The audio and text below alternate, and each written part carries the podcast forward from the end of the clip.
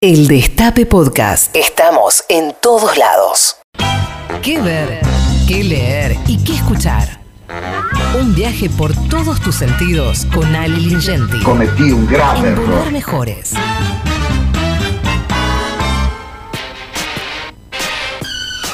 Ah, 18.35, ¿cómo andas, Ale? ¿Qué tal? Hola Adi, estamos escuchando Toxic de fondo, si querés dejarlo sonar un poquito que es Britney Spears y ya hablamos, ¿te parece? Lo que vos digas, mi querido.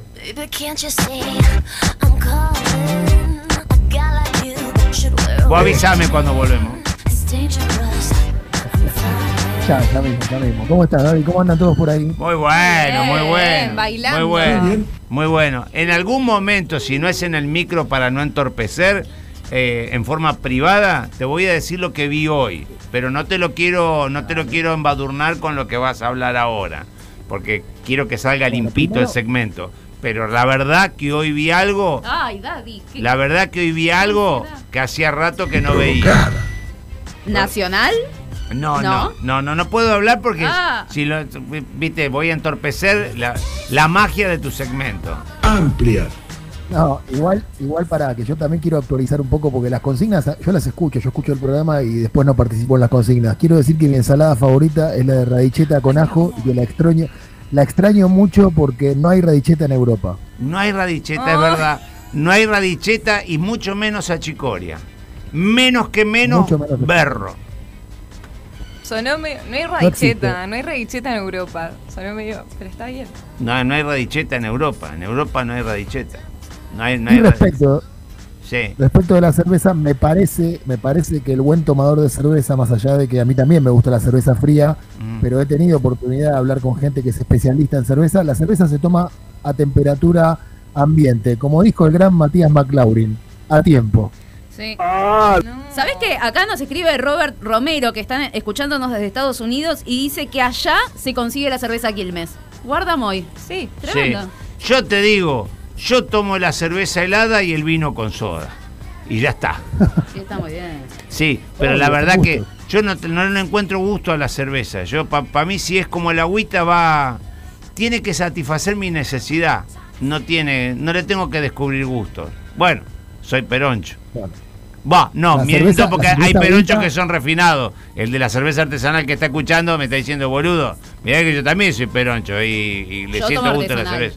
¿Eh? Yo tomo artesanal. Yo Ese no- peronista es un desertor. no, no, no, no, no, general, no le permito porque es un muchacho que se, ha- Bueno. se abrió. Bueno, ahí está, qué fácil que general. Yo no sé cómo tuvimos 70 años sosteniendo este movimiento con un hombre que, que tan rápido lo convence, claro. Bueno, dale, la- vamos David, con vos. La cerveza agüita es un clásico de Madrid, acá la cañita madrileña pasa como agua, pero bueno. Mira vos, ahí está. Eh, di- Dicho esto, estábamos Sí. escuchando Toxic porque se estrenó después de, de- de una semana muy importante para Britney Spears, Sí. que a los 39 años celebró su nueva libertad, porque el documental habla de una tutela, que ahora vamos a explicar de qué se trata esa tutela, documental que se acaba de estrenar en Netflix, y después de estar 13 años sometida a la tutela lugar de su padre, los padres de los cantantes famosos, me acuerdo del padre de Michael Jackson, por ejemplo, el padre de Amy Winehouse, siempre suelen ser figuras problemáticas. Sí, Y bueno, Britney Spears eh, celebró su nueva libertad con una serie de desnudos integrales que compartió con sus 35 millones de seguidores en Instagram. O sea, para festejar se puso en pelotas 11 fotos en Instagram que tienen un montón de me gusta naturalmente. Eh, la verdad es una alegría para todos que, que Britney Spears se haya podido... Es una música popular muy querida, se haya podido liberar de, ese flagelo que era su propio padre, ¿no? Eh, bueno, son tres mujeres las importantes en este documental. Obviamente la propia Britney Spears, la directora Erin Licar y la periodista Jenny Eliscu, que entrevistó a la cantante en dos ocasiones para la revista Rolling Stone y es también una fan de Britney Spears. El documental se llama Britney versus Spears eh, y lo que hace es diseccionar la historia de esta gran estrella del pop durante los últimos 13 años, desde el inicio de la tutela por parte de su padre Jamie, que logró esa tutela. Esa tutela implica decidir todo lo económico, básicamente, que rodea al mundo de Britney Spears, alegando que su hija tenía demencia, que era una cosa indemostrable. Es un documental para mí, Daddy, sobre el entorno. Viste que el entorno de Maradona, Sí, el sí. entorno de Messi, Sí.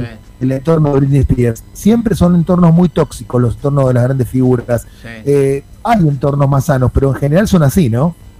Eh, sí, sí, sí. En general, yo te diría que no, es- no sé si hay entornos sanos. La verdad, estoy pensando en políticos también. Eh, No, la verdad que son. Yo creo que los entornos eh, son eh, el, el- el alimento del ego de la persona protagonista, digamos, ¿no? Sí, Eh, sí. El, que, el que le dice la verdad no dura dos segundos en el entorno.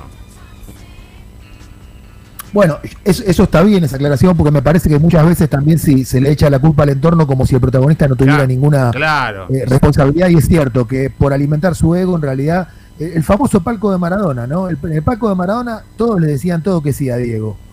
Obvio, si le decís que no, dura dos segundos. Eh, eh, acá, la, acá la historia sería porque también va para los políticos y para los dirigentes.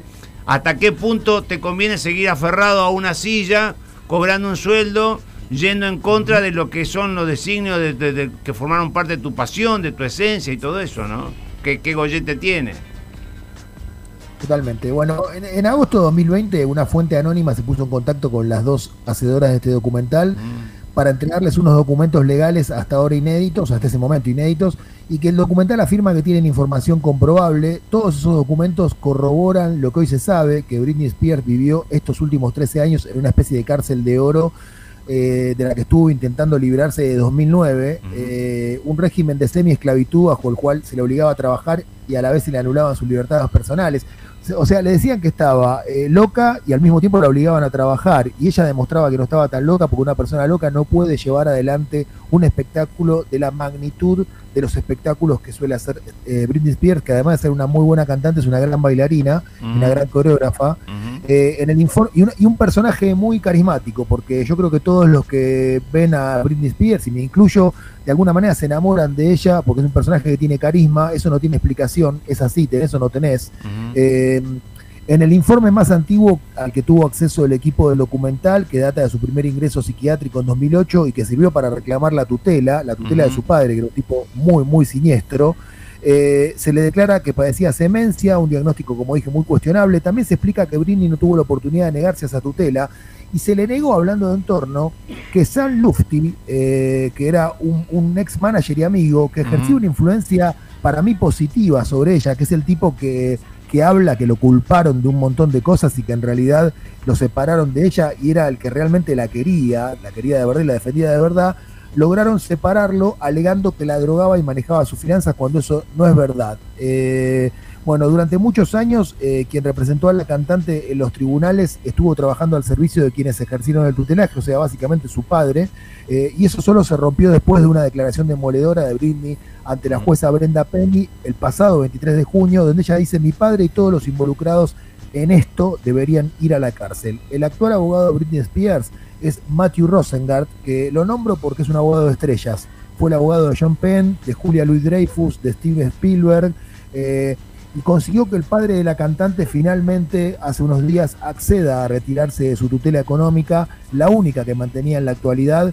Entonces la historia tuvo hace apenas unos días un final feliz. Llega muy oportunamente este documental entonces para celebrar la libertad de Britney Spears, que seguramente volverá al escenario y volverá a una vida un poco más normal que la que tuvo hasta ahora. Me gustó mucho el documental, eh, véanlo, está en Netflix, eh, lo estábamos comentando hace un ratito con Nela también, toda la gente que vio el documental eh, le gustó mucho. Creo que, insisto, es una figura con la que te encariñas muy pronto y lo que vivió fue un drama impresionante. Naturalmente que hay dramas más fuertes porque Britney Spears es multimillonaria, pero la plata no hace todo en la vida, ¿viste? Puedes ser multimillonario y ser infeliz. Y me animaría a decir que Sí, en general los multimillonarios son bastante infelices. Sí, a veces me pasa. Pero no Mauricio necesitan robar. Es verdad.